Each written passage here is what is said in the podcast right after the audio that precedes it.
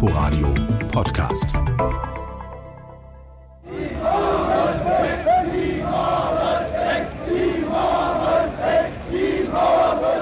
Empörte Demonstranten in West-Berlin zum Jahrestag des Mauerbaus am 13. August. Empört, aber hilflos. Der Zorn der Demonstranten richtet sich erstmals auch gegen die amerikanische Schutzmacht. Mein Name ist Harald Asel. Willkommen zu Berlin Schicksalsjahre einer Stadt. Eine Chronik in 30 Folgen vom Mauerbau bis zur Wiedervereinigung. Die Mauer bleibt das Thema.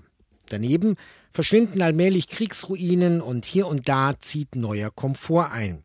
Berlin beginnt attraktiv für junge Menschen zu werden, für jene, die wenige Jahre später das Bild der beiden Halbstädte sichtbar verändern.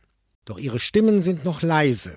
Der Kalte Krieg, der in diesem Jahr durch die Kuba-Krise einem neuen Höhepunkt zustrebt, er findet auch in Berliner Äther statt. Die Bonner und Schöneberger haben Pech mit ihren Gedenktagen. Ob 17. Juni, ob 13. August, immer gedenken sie ihrer Niederlagen und Pleiten.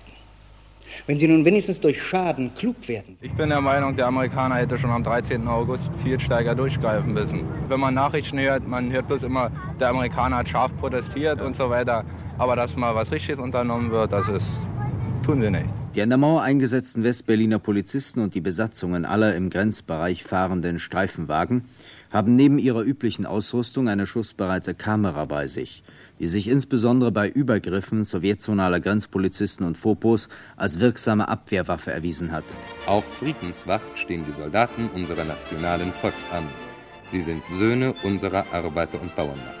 Tüchtige junge Menschen, die schon in ihren Betrieben ehrlich und fleißig gearbeitet haben um täglich zur Stärkung unserer Republik beizutragen. Natürlich hatte man dann auch ein bisschen die Hoffnung, dass durch diese endgültige Entscheidung, dass da jetzt keiner mehr raus kann, eher eine loyale Zeit kommen würde, eine etwas legerere, eine, die jetzt ja nicht mehr fürchten muss, dass sie alle weggehen, sondern äh, wir sind jetzt hier beisammen und versuchen mal jetzt hier als freies Individuum mitwirkt an etwas Gemeinsamem, was dann vielleicht ein bisschen besser wird, als es vorher war. Jutta Wachowiak, Jahrgang 1940, langjähriges Ensemblemitglied des Deutschen Theaters Berlin.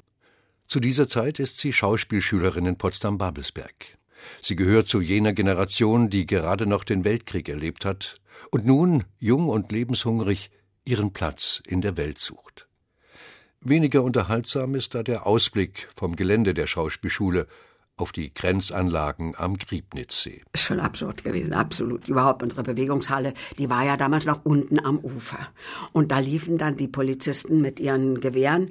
Und natürlich, wenn wir da lauter hübsche junge Mädchen mit Pantalons machten hm und so. Und da standen die immer und guckten. Und da wurde das ja auch bald abgerissen. weil wir ja die Grenzer irritierten und das dafür die müssen ja aufpassen. Auch der Schriftsteller Peter Schneider gehört zu dieser neuen Generation. Der Student wechselt 1962 an die Freie Universität.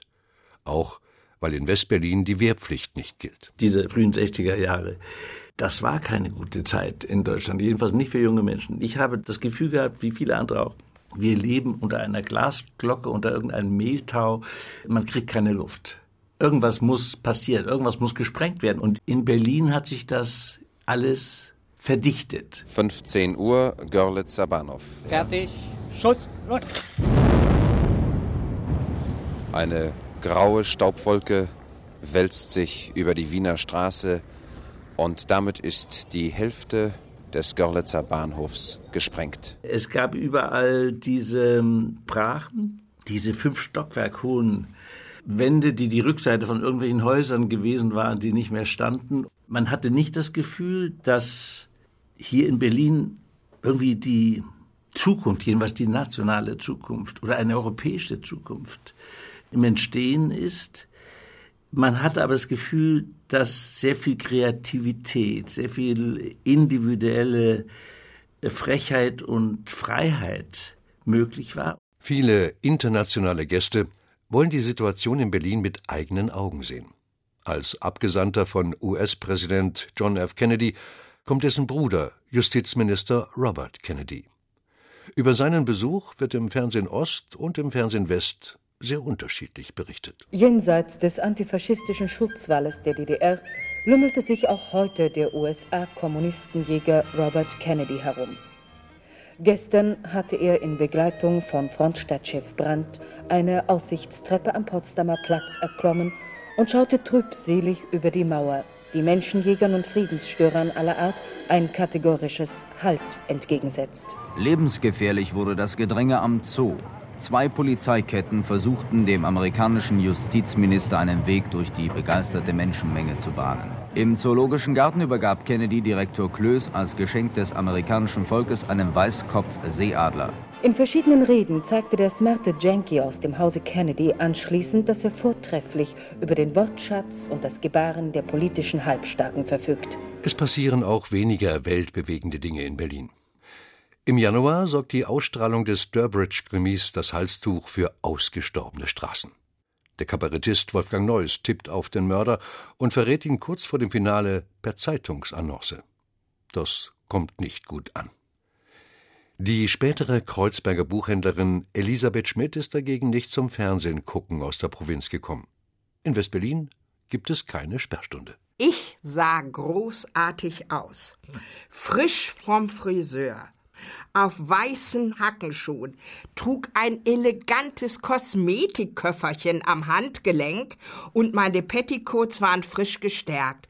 Ich komme aus dem Flughafen Tempelhof raus und sehe, ach, da steht ja schon der Neunzehner. Der hatte damals noch hinten einen Kondukteur, der denn immer die Bimmel bimmelte. Da sagt er zu mir, hüpf rein, du altes Suppenhuhn. Bin bei meiner Schwester angekommen, hab seid ihr gleich keine Minute länger. Berlins Hausfrau des Jahres begrüßte auf dem Flughafen Tempelhof ihre Konkurrentinnen aus der Bundesrepublik. Am kommenden Sonntagnachmittag werden die elf Landessiegerinnen mit Kochlöffel und Staubtuch im Sportpalast um die Krone der bundesdeutschen Hausfrau des Jahres ringen. Das, was natürlich auch in diese Zeit gehört, ist, zum ersten Mal haben sich ja auch Frauen sozusagen etwas getraut. Na, also es ist ja 62 und so langsam aber sicher dämmert ja auch auf, dass es mit den Frauen nicht mehr so weitergehen kann, mit dem Verhältnis zum anderen Geschlecht auch nicht so weitergehen kann. Ja, so? Wie bügelt man wirtschaftlich? Das wollte Schönebergs Stadtrat für Wirtschaft Dr. Grunner studieren. Und so besuchte er mit mehreren Mitarbeitern und Bezirksverordneten den Bügelkurs der neuen Hauswirtschaft am Wittenbergplatz. Für all die neuen Berlin-Bewohner braucht es Platz. Im November eröffnen Architekt Walter Gropius und der regierende Bürgermeister Willy Brandt die Gropiusstadt. Heute Nachmittag wurde unter besonders starker Beteiligung der Bevölkerung in der Nähe des Grünen Weges in Britz der Grundstein gelegt zu dieser sogenannten Gropiusstadt im Südosten Berlins. Es ist ein einzigartiger Fall, dass in Berlin noch ein so großes Stück Land zusammenhängt. Wenn es überbaut ist, werden hier ungefähr 40.000 Menschen wohnen. Wenige Monate zuvor ist gleich nebenan im Osten der neue Zentralflughafen Schönefeld eröffnet worden. Nach nur drei Jahren Bauzeit. Dafür wurde auch die S-Bahn verlängert. Ein allgemeines A ertönt hier auf dem S-Bahnhof Adlershof. Ein Zug läuft ein, mit frischem Grün geschmückt. Schönefeld steht auf dem Schild. Berlin Adlershof, erster Zug nach Schönefeld. Jährlich können jetzt 1,6 Millionen Fluggäste befördert werden. Das sind fünfmal so viel wie vorher. Stündlich können in der Hochsaison sogar 1100 Passagiere reibungslos abgefertigt werden. Die deutsche Lufthansa hat bisher mit 45 internationalen Fluggesellschaften Verträge abgeschlossen, die das Flugnetz immer mehr verdichten. Der Flughafen Schönefeld liegt nicht auf Ostberliner Territorium. Damit werden einige der hochsensiblen Statusfragen umgangen. Doch es bleiben noch genügend Schwierigkeiten, wie der damalige Pilot Horst Materna erzählt. Das gehört auch dazu, dass die NATO-Staaten der Lufthansa DDR den Überflug und Flug in ihr Territorium oder ihren Luftraum nicht gestattet haben. Um dann weiterzukommen, sind wir sozusagen auf der Nahtstelle zwischen den Luftraum Griechenland und Italien langgeflogen. Natürlich ist ab und zu mal ein oder zwei NATO-Flugzeuge auf Augenhöhe gekommen, haben geguckt, die waren eigentlich neugierig, nur wollten mal gucken, wer ist denn das, der uns hier wie ein Käfer auf der Naht rumkrabbelt. Was willst du denn in Rio? Was willst du in Milano? Was willst du an Zambesi und auf Trinidad? Schau hier in diesem Städtchen gibt's manches hübsche Mädchen, Die Sehnsucht nach der großen, weiten Welt ist mit dem neuen Flughafen für die DDR-Bürger größer geworden. Der Schlagertexter Siegfried Osten rät, das Eingesperrtsein von der positiven Seite zu nehmen. In den 70ern geht auch er in den Westen. Zwei Tote an der Berliner Mauer erlangen 1962 traurige Berühmtheit. Am 17. August verblutet der 18-jährige Peter Fechter im Grenzstreifen zwischen Mitte und Kreuzberg vor den Augen vieler Beobachter. Charlottenecke Zimmerstraße. Zwei Menschen aus Ostberlin wollten an dieser Stelle der Sektorengrenze fliehen. Einem gelang die Flucht, der andere blieb im Feuer der kommunistischen Grenzpolizisten schwer verletzt liegen. Unmittelbar an unserer Staatsgrenze nach West-Berlin. Und zwar in der Nähe der Zimmerstraße, beziehungsweise im Krankenhaus, starb ein 18-jähriger Grenzverbrecher, der zusammen mit seinem Komplizen nach West-Berlin hinüber wollte. Die beiden Flüchtlinge mussten erst einmal einen Drahtzaun überwinden, dann die Panzerhindernisse, diese gekreuzten T-Träger, die in das Pflaster eingelassen worden sind. Und dann war noch die Mauer vor ihnen, die zwei Meter hoch ist und deren Krone noch mit Stacheldraht bewehrt ist. Was gestern in der Zimmerstraße geschah, das pflegt an jeder anderen Grenze auch zu geschehen, wenn sie irgendwer unerlaubt zu überschreiten versucht. Man verletze unsere Grenze nicht und es braucht nicht geschossen zu werden. Die in Ostberlin verbliebenen Angehörigen von Peter Fechter dürfen nur in aller Stille trauern. Dagegen wird Reinhold Huhn mit militärischen Ehren beigesetzt. Seine Namen tragen in der DDR bald Straßen und Schulen. Der 20-jährige Grenzposten stirbt im Juni nach einem Schusswechsel mit Rudolf Müller. Der lebt seit dem Mauerbau in Westberlin. Seine Familie ist im Osten geblieben. Um sie zu sich zu holen, gräbt er mit Freunden einen 24 Meter langen Tunnel. Als er Frau und Söhne abholen kommt, passiert das, was noch Jahrzehnte später die Gerichte beschäftigen wird. Wie sich Rudolf Müller heute erinnert und was 1962 im DDR-Fernsehen zu hören war, das geht weit auseinander. Und da kam von dem Wachturm schnellen Schritts ein Posten. Halt stehen bleiben. Ich blieb sofort stehen und sagte aber zu meiner Frau, ihr geht weiter, langsam weitergehen. Wir befinden uns hier am Haus Zimmerstraße 56. Eine Bewohnerin des Hauses war Zeuge dieser furchtbaren Mordtat, des furchtbaren Überfalls auf den Unteroffizier Huhn. Dann schrie der förmlich, jetzt stehen bleiben oder ich schieße.